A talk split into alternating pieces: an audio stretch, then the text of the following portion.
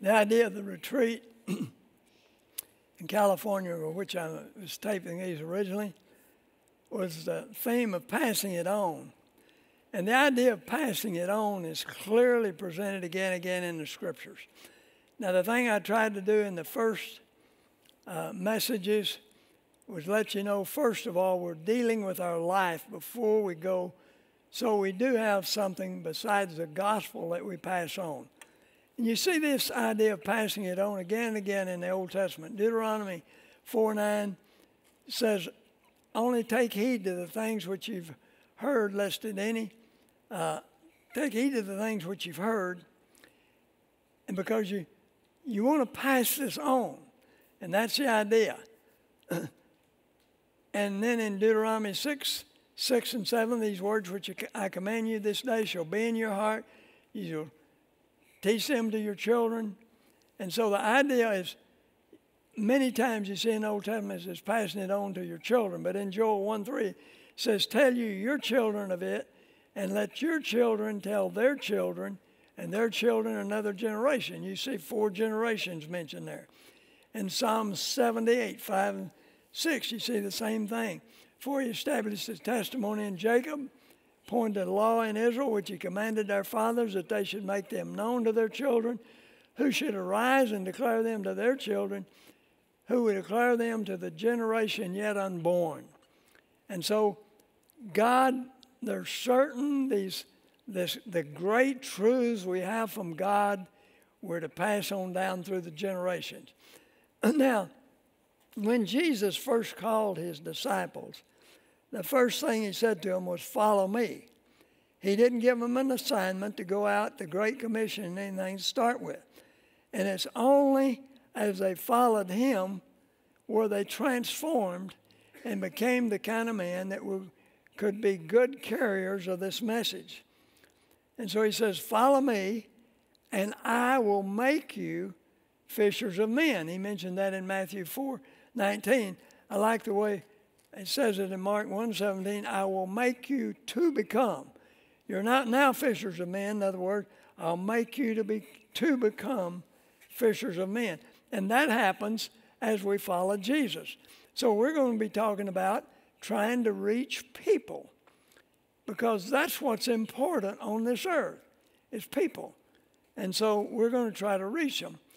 And as we follow Jesus, then he said he, he gave us a promise that he would make us fishers of men. And it was not until after his resurrection, and he had spent about three years with these disciples, that he gave the Great Commission. Now, at times he'd send them out to preach, but first of all, they needed their lives transformed before they would be good carriers of the message.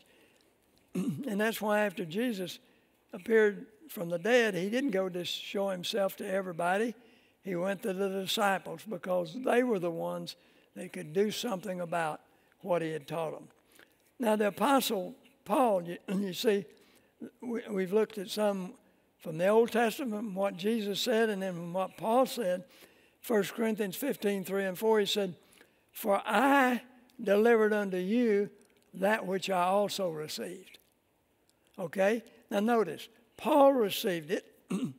he received it from the Lord. He said, But what I received, he said, I delivered unto you. That which I also received, that Christ died for our sins according to the Scriptures, that he was buried, and he rose again the third day according to the Scriptures. So Paul said, I'm simply delivering to you that which I received. And see, that's what we want to do in life. As we receive things, we want to pass them on to others. And you know, in 2 Timothy 2 2, that Paul says, The things you heard of me among many witnesses, the same commit thou to faithful men who will be able to teach others also. If you look at the entrance of this building out here, that verse is in granite because we want people to see. That's what we're about. The things we hear, we want to pass on to faithful men who will be able to teach others also. And he mentions four generations there. And then in 1 Thessalonians 2 8, he said, So being affectionately desirous of you, we were willing to impart unto you not only the gospel of God, but also our own lives because you had become dear to us. So those both we're gonna we're gonna share the gospel, but we're all also going to share our lives with people. Now, God loves everyone and wants everyone to respond to His love. I mentioned that in one of the earlier messages, but in 1 Timothy 2 4, he says, It's not His will that any man perish. God wants everyone to be saved. 2 Peter 3 9, God is not slack concerning His promises, as some men count slackness, but is long suffering towards us, not willing that any man perish, but that all come to repentance. Some people say, well, Jesus said he's going to return sometime, but he hasn't yet. Well, why? Because he's long suffering. He's giving us time so more people can come to know the Lord.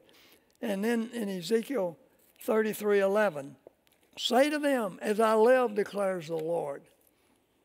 And here, God is just declaring, I take no pleasure in the death of the wicked, but that the wicked turn from his way and live. He says, Turn back, turn back from your evil ways. Why will you then die, O house of Israel? So listen, stay away from Calvinism, okay? Because they don't believe that anybody can be saved, and they'll even say, and I saw where John Calvin, I actually have a quote where he said, and God, not, we're, men are not all created alike. Some are destined for hell, for heaven, and some will go to hell for God's own glory. That is contrary to the scripture. God says, I take no pleasure in the death of the wicked. Turn you, turn you from your evil way. Why will you die? See? So God does not want anyone to die. And we can go to a person, and I don't have to worry about, well, is he elect or this and that. Let me tell you, what God decided before the foundation of the world was a how of salvation. He was going to send Jesus. But the who of salvation depends on who accepts the Lord. So when I can witness to anyone, I don't have to, I can say to him, you need to repent. And I know that by enabling grace of God, he can do that. God wouldn't have told him to do it if, with his enabling, he could not do it. So, how do we share the gospel? Well, we start with who we are. Now, let me say this to, to you first of all. When you think of evangelism, do you most of you feel inadequate? well, that's probably good because you are, okay? And the Bible says that, 2 Corinthians 3 5. Not that we're sufficient of ourselves to think anything of ourselves, but our sufficiency is of God. It's God who makes us sufficient. 1 Corinthians 1.26, not many wise men after the flesh, not many mighty are chosen. And then in verse 29 tells us why, that no flesh should glory in his presence. In 2 Corinthians 5, 17, therefore, if any man be in Christ, he's a new creation. Old things are passed away. Behold, all things have become new. And if you go on down there, you'll see in that passage that we're now ambassadors for Christ, as though God did beseech you by us, be, we beg you, be reconciled to God. So we can go to people and we plead with them to come to Christ because God is now pleading with them through us. So we're not sufficient of ourselves. in John 15, 4, Jesus said, Abide in me and I in you. As a branch cannot bear fruit of itself, no more can you unless you abide in me. So it's only as we're trusting. See, we don't have it, but if we trust God, God will work through us. And so then later, Paul talks about being filled with the Spirit, whereby we trust the Holy Spirit to live in us to make us adequate. So I just want you to know, you know, you don't feel adequate? Fine, you aren't adequate. The only thing that makes you adequate is God. So we start with where we are, with who we are, and then we start with what we have. Now, what do we have? Well, we have this, 2 Corinthians 4 7 says we have this treasure, this gospel. We have this treasure in earthen vessels, that the excellency of the power will be of God and not of us. And then, you know, in Acts 4.20, they said, we cannot but speak the things which we've seen and heard. And so we start with what we have. We have the Lord in our life. And then we start where we are. Well, where do you start? Well, where are you? That's where you start. In Acts 1 8, he said, But you shall receive power after the Holy Spirit has come upon you. You'll be witnesses unto me, both in you'll be witnesses unto me in Jerusalem. Well, see, that's where they were. And the Holy Spirit said, You start where you are. They started in Jerusalem, all Judea, Samaria, and to the uttermost part of the earth. So you think, well, in evangelism and trying to pass on the gospel and pass on my own life, where I start? You start right where you are. Where do you live? Who, who are people that you know? That's where you start. And in Acts 8 and 9, it's interesting. Paul's on his way to Damascus when he's saved. Do you know where Paul starts his ministry? He starts preaching in Damascus. So when you think of evangelism, where do you start? We start where we are. And, and it says there in Damascus, he began to preach the gospel. So much so that the Jews were trying to kill him and they had to lower him in a basket down over the wall at night. So he started where he was. And that's where we start. We start where we are. And then we speak with boldness. You know, Romans 1:16, Paul said, "I am not ashamed of the gospel." I hope you're not ashamed of the gospel. That is what changes people's lives, and the only thing that can God can use to change people's lives is the gospel. Don't be ashamed of the gospel. Wherever you are, you want to let people know that you believe in the gospel. Acts 4:29, uh, they were even threatened, and it says, and and they prayed, Lord, behold their threatenings, and grant it unto thy servant with all boldness we may speak your word. Boldness is not brashness, it's not loudness necessarily, it's just unhindered speech. Just boldly, we need to be sharing with people about Jesus because that's the thing they most need. Every person you'll ever meet will, in your whole life, they, if they don't have Jesus, they need him, and we need to be sharing with them. And uh, so they prayed for boldness, and then it said, and then they spoke with boldness. And then the early disciples, they brought them together and said, Did not we straightly command you, you should not speak anymore in his name? And they said, We ought to obey God rather than man. So here they are on trial for preaching, speaking. What do they do? They witness to the people. I mean, right there on trial, they went, well, we ought to obey God rather than man, and this Jesus, and they began to preach to them. So wherever we are, we want to be the kind of people who can share the message. Now, another thing we need to realize, you're going to expect some hardship.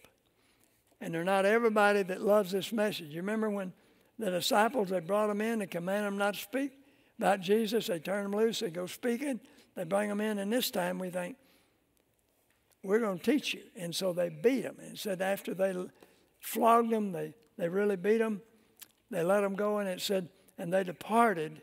This is Acts 5 41 to 42. They departed from the presence of the council, rejoicing that they were counted worthy to suffer shame for his name. And daily in the temple and in every house they seemed not to teach and preach Jesus. So they beat him for speaking, and they just went, Oh, God, thank you. Thank you, you let us go through this. See, it was a joy to them. They were thankful that God chose them, considered them worthy to suffer. And in, Luke, in John 16 33, Jesus said, You will have tribulation. And Paul said in 2 Corinthians 6:10, as sorrowful, yet always rejoicing. Yeah, there's sorrow in the world in which we live, seeing people go without God, and yet there's a deep, deep joy. And so we're always trying, wherever we are, to share the message. Now, and then number F, we share our lives with those who are Christians as we seek and we seek to disciple them. In 1 John 1 3, it says, That which we have seen and heard, we declare unto you. Now we saw the same thing in Acts 4:20. We cannot but speak the things that we've seen and heard. And then John writing in 1 John 1 3, that which we've seen and heard, declare we unto you, that you may have fellowship with us. And truly our fellowship is with the Father and with his Son, Jesus Christ. So we need to, when people become Christians, we bring them into fellowship with us because we have fellowship with them and with the Father. And in 1 Thessalonians 2 8, Paul said, So being affectionately desirous of you. In other words, that's the only time that word's found in the New Testament, affectionately desire. It's a, it's a word for just intense love. We were so affectionately desirous of you, we were willing to impart to you not only the gospel of God, but our own lives. And so he was willing to share his life. In one place, he said, You know, I, even though I'm willing to share my life and even though I'm not appreciated, you know, I'm going to do it anyway. He, he loved these people. And you know, 2 Timothy 2 2, the things you heard of me among many witnesses, the same commit to others, and faithful men who will teach others also. You know, Paul's going along, and in Acts, uh, he had been stoned on his uh, in in Lystra. He went on to Derbe, made disciples. Later, they came back through, and then on his next next journey, next missionary journey, when he was in Lystra, he spotted a young guy by the name of, of Timothy. In Acts 16:3, he said he wanted this man to go with him. Now, why do you think he wanted Timothy to go with him? See, I think he wanted his companionship, but most of all, he wanted to train this young man.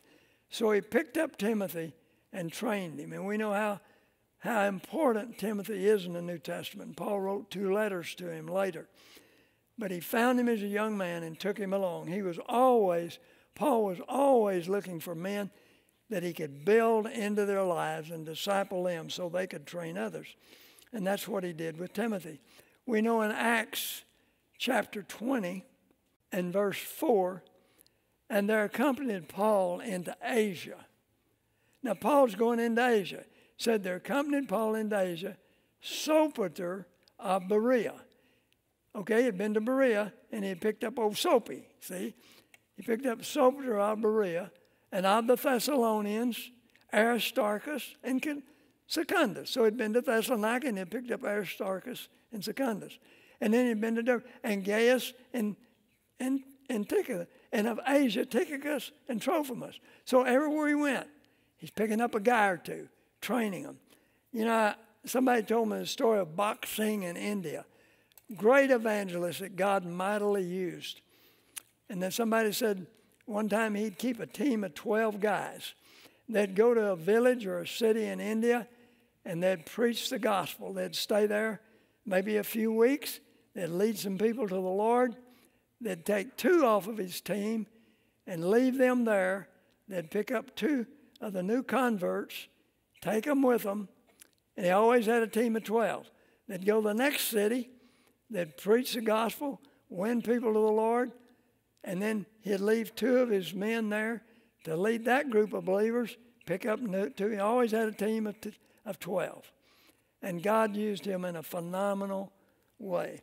And Paul was always doing it. you know, in Acts 14, 19 through 22, it said, Then Jews came from, Paul on his first journey had gone to Antioch and Iconium. Said, and Jews came Antioch and Iconium, stirring up the crowd.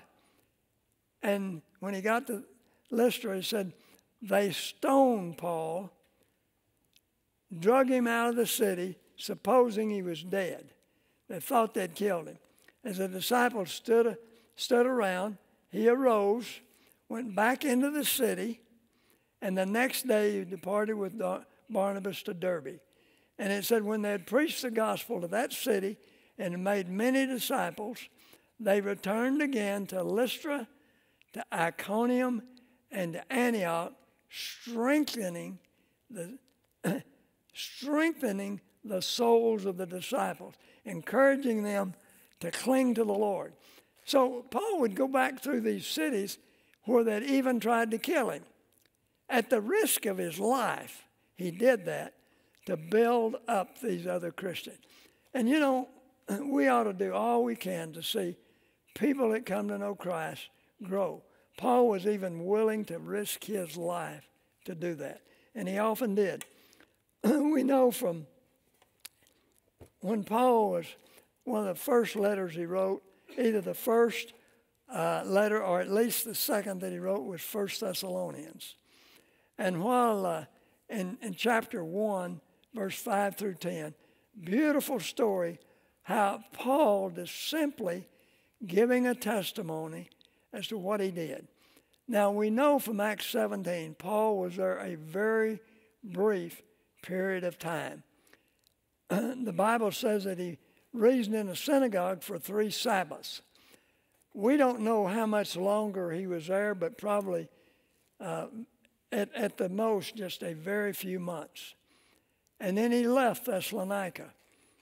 And later, uh, he, he writes them and he tells them what happened because later he goes on down and he gets to the point he just cannot stand wondering what happened to the Christian. In 1 Thessalonians 3 1, he said when he couldn't he couldn't stand it any longer, he sent Timothy to find out about their faith. In verse 5, he said, I'm afraid some way the tempter might have tempted you and our labor would be in vain.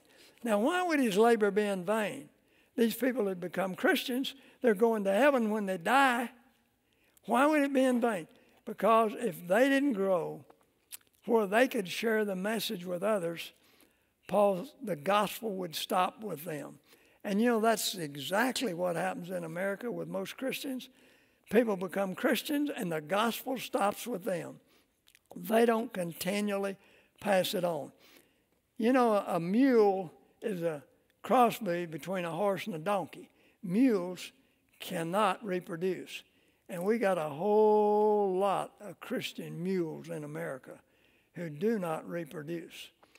So we we're to pass on what we've learned. And Paul does, and so he goes back, sends Timothy back to see how they're doing. And he chose to be left in Athens alone. You know, I don't know if you've ever been in a foreign city, a foreign country, in a city by yourself alone. I have been. I don't recommend it, but I'm in Hong Kong one night by myself. Comes time to eat dinner, and I'm going to be flying out the next day. It's before cell phones and all that. You know, nobody in the world knows where I am except my wife knows that according to my schedule, I'm in Hong Kong. And so nobody knows where I am, and nobody can watch over me or hold me accountable except I know the ever seeing eye of God.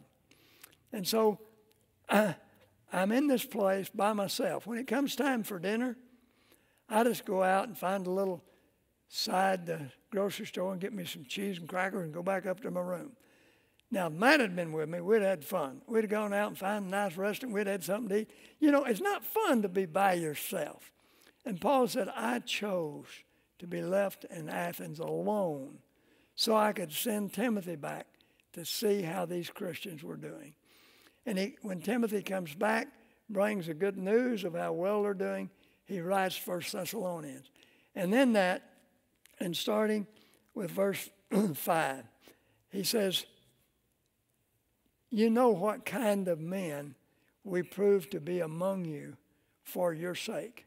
Well, first of all, he says, You know, our gospel didn't come to you in word only, but in power and love our gospel didn't come to you in word only, but also in power and love. And so the gospel came in power to them. First thing Paul considered was the gospel. And if we're going to be used of God, we've got to be sharing the gospel.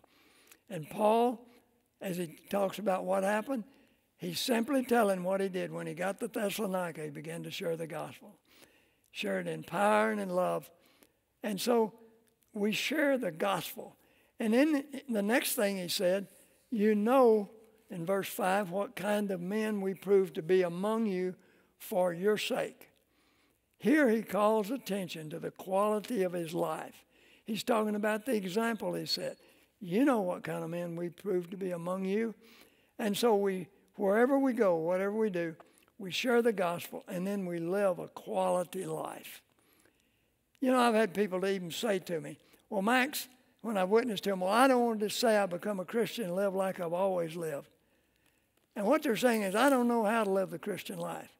I say, okay, that's okay. I'll show you. Look at me. Okay? I'm going to show you.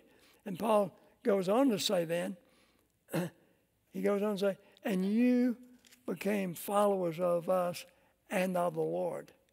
So Paul set the example, and then he encouraged them to become followers of him. He said, You became followers of, of us and of the Lord. And again and again and again, you find Timothy saying that. 1 Corinthians 11 1. Paul says, uh, You became followers of us and of the Lord.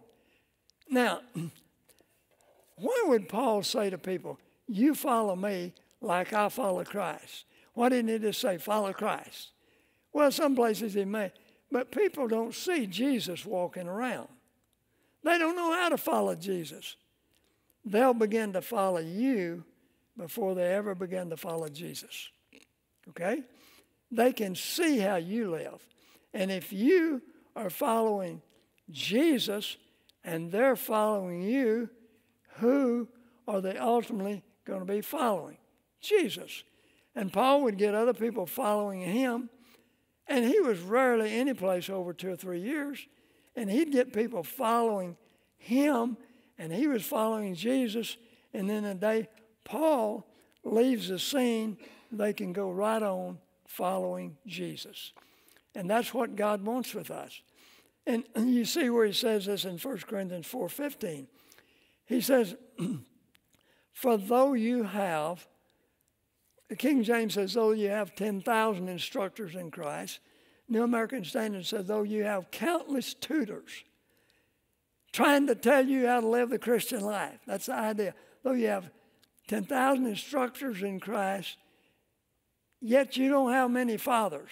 You have one father, he said. That's me. I am your one father in the Lord. And he says, For this cause have I sent unto you Timothy. Now, Paul couldn't be with him at the time. He said, Because you could have many tutors, but you really have one father, and that's me. And I can't be with you at this time. I'm going to send Timothy. And when he's come, when he comes, he's going to remind you of my ways, which be in Christ, as I teach everywhere in every church. Paul went to different countries, different churches, different places, but there were certain things they taught everywhere he went. And that's what we ought to do with young Christians. Every person I'll ever work with, I'm going to try to get them to see, like 1 Corinthians 1 9. God is faithful by whom you were called into the fellowship of his Son. I'm going to try to get that guy having fellowship with the Lord. I'm going to try to get him praying. I'm going to try to get him to meet with other Christians, to grow, read his Bible, witness, help somebody else to grow. Those are the things. And Paul said, Everywhere I go, because I can't be with you, Timothy is going to remind you of my ways as I teach everywhere in every church. Even different countries, you may have to learn a different language, but there are certain basic things that you teach. And in Philippians 3:17, he said, Paul says, I want you to mark those people that walk according to the pattern you have in us. Now, there are other Christians out there that are also living like I'm living. I want you to notice them, and I want you to begin to follow them. And see, one of the things we have the privilege of on, on a campus ministry, we're working with someone, and like, for example, I might be trying to get someone to uh, memorize verses. And I might say to him, Well, why don't you go ask Wyatt why he memorizes verses? And then see, he's reinforcing what we're trying to teach. That's one of the reasons we take people to church. We like them to go to conferences. We like to hear them, other people. I don't want to be the only influence in a person's life because I don't know everything. I don't have all the gifts. Some people are better at other things than I am. I want them contributing. But usually, unless there's one person that makes a significant difference, a lot of other people won't have the opportunity to contribute in their life. But see, if I can reach a person and begin to meet with him and get him growing, and then I bring him to the BCM meetings, and I get him to go to church, and I get him to hear other speakers, then other people are having a ministry in his life. And that's why Paul said, I want you to mark these other people. You observe, observe these other people that are living like I live. Because we need more than one influence in a person's life. As someone said, if you're the only person that helps another person, he'll probably even sin like you sin. so you want other people having an influence in their life. so you see in 2 Thessalonians 3:17 the same idea of passing it on.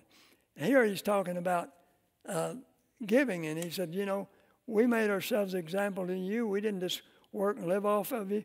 Why did we do that? To make ourselves an example unto you to follow us. And I love Philippians 4 9. Paul says, Those things which you've both learned and received and heard and seen in me do. And the God of peace shall be with you. We ought to be able to go to another person and say, I want to promise you something. If you will do what I do, God is going to be with you and going to bless you. Now, one of the things I do every day, I read my Bible. If you will read your Bible, I want to promise you, God's going to bless your life. You know, another thing I do, I pray. I ask God to do things, and do you know, God will do things if I ask Him to do that He won't do if I don't ask Him. And so I'm going to help this person to pray. And if you will pray, you're going to see God answer and do things. And so we're, we're teaching people those things you've learned, received, heard, seen in me. Do. Do these things. And God will be with you. And you know, James 1.22 says, don't be just hearers of the word, but be doers of the word. See, it's not just hearing that changes you. It says you be doers of the word and not hearers only, deceiving your own selves. You know, there are people that deceive themselves every week. They will come to Paradigm or they'll come to me and they just sit there and listen. They don't take any notes. They go out. They don't do anything as a result of what they've heard. They think, well, it was good. I went to church. But nothing happens as a result. Do you know the truth is? I don't know where you go to church, but let me tell you something. I bet you this is true where you go to church. There are people in that church, they're no different than they were 100 sermons ago. Because they don't do anything about what they hear. So they don't change. So they've heard a 100 sermons, and it, they're no different than they were before they heard them because they don't obey and do something about it. so, the results when we will share the message, you see this in 1 Thessalonians 1 when we share the message, set the example, get other people doing what we're doing, and you know the result of that? You see it here in verse 7 through 10 of chapter 1. You became an example to all the believers in Macedonia and Achaia. For the word of the Lord has sounded forth from you, not only in Macedonia and Achaia, but in every place. In every place, your faith towards God has been spread abroad. So Paul said, after he had set the example, now notice, in verse 5, it says the gospel came in power to them. 1 Thessalonians 1 5. But in verse 8, the gospel goes out in power from them. Paul came in, preached the message, lived the life, got them doing what he's doing, and now they preach the message to others.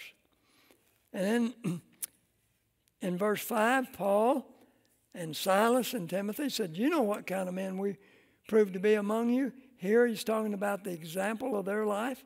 They set the example. And now he says, You're an example. You became an example. You see how it passed on? You want to see a beautiful example of that?